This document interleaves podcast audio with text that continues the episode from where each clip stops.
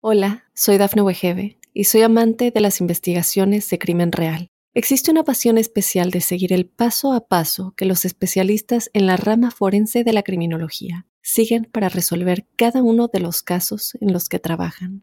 Si tú, como yo, eres una de las personas que encuentran fascinante escuchar este tipo de investigaciones, te invito a escuchar el podcast Trazos Criminales con la experta en perfilación criminal, Laura Quiñones Orquiza en tu plataforma de audio favorita. Estas son las informaciones más importantes del momento.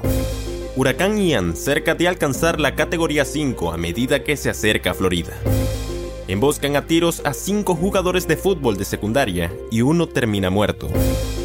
Joe Biden no advierte a Ron DeSantis del peligro de Ian en Florida.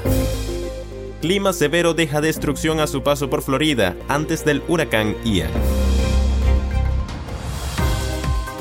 Amigos y amigas de Mundo Now, por acá les saluda Santiago Guevara dándoles una cordial bienvenida y quédense porque de inmediato empezamos con las informaciones.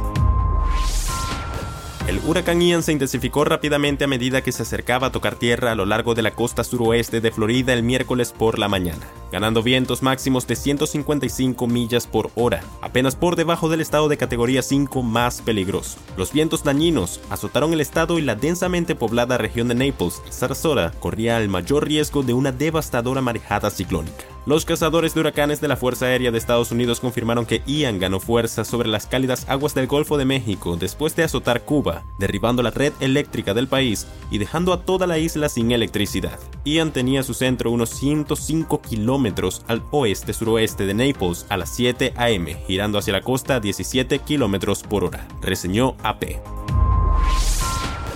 Les dispararon más de 60 veces. Al salir de la escuela, justo después de terminar un encuentro deportivo, hombres armados emboscan a tiros a cinco jugadores de fútbol de secundaria y uno de ellos termina muerto. La víctima mortal es un niño de 14 años. La policía de Filadelfia informó que este martes en horas de la tarde, cinco jugadores de fútbol americano de una escuela secundaria de la ciudad recibieron múltiples disparos en los que describieron como una emboscada mortal que ocurrió justo después de un partido.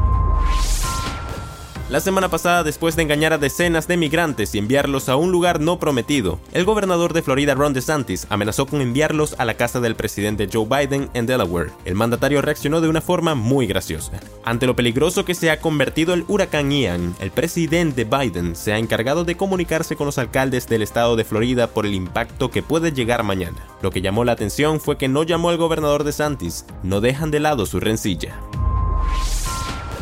Un posible tornado azotó partes de Florida antes de la inminente llegada del huracán Ian. Las autoridades locales confirmaron que el tornado comenzó en las ciudades de Miami Gardens y se movió a Pembroke Pines, Miramar y Cooper City, dejando grandes daños a su paso. El tornado en el sur de Florida golpeó una parte del aeropuerto de North Perry, destrozando varios aviones y hangares. De acuerdo con Infobae, al menos cinco avionetas quedaron completamente destruidas en la pista del aeropuerto.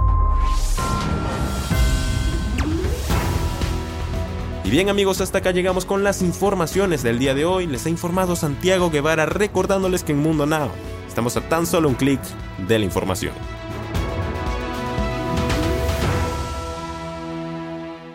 Hola, soy Dafne Wegebe y soy amante de las investigaciones de crimen real. Existe una pasión especial de seguir el paso a paso que los especialistas en la rama forense de la criminología siguen para resolver cada uno de los casos en los que trabajan.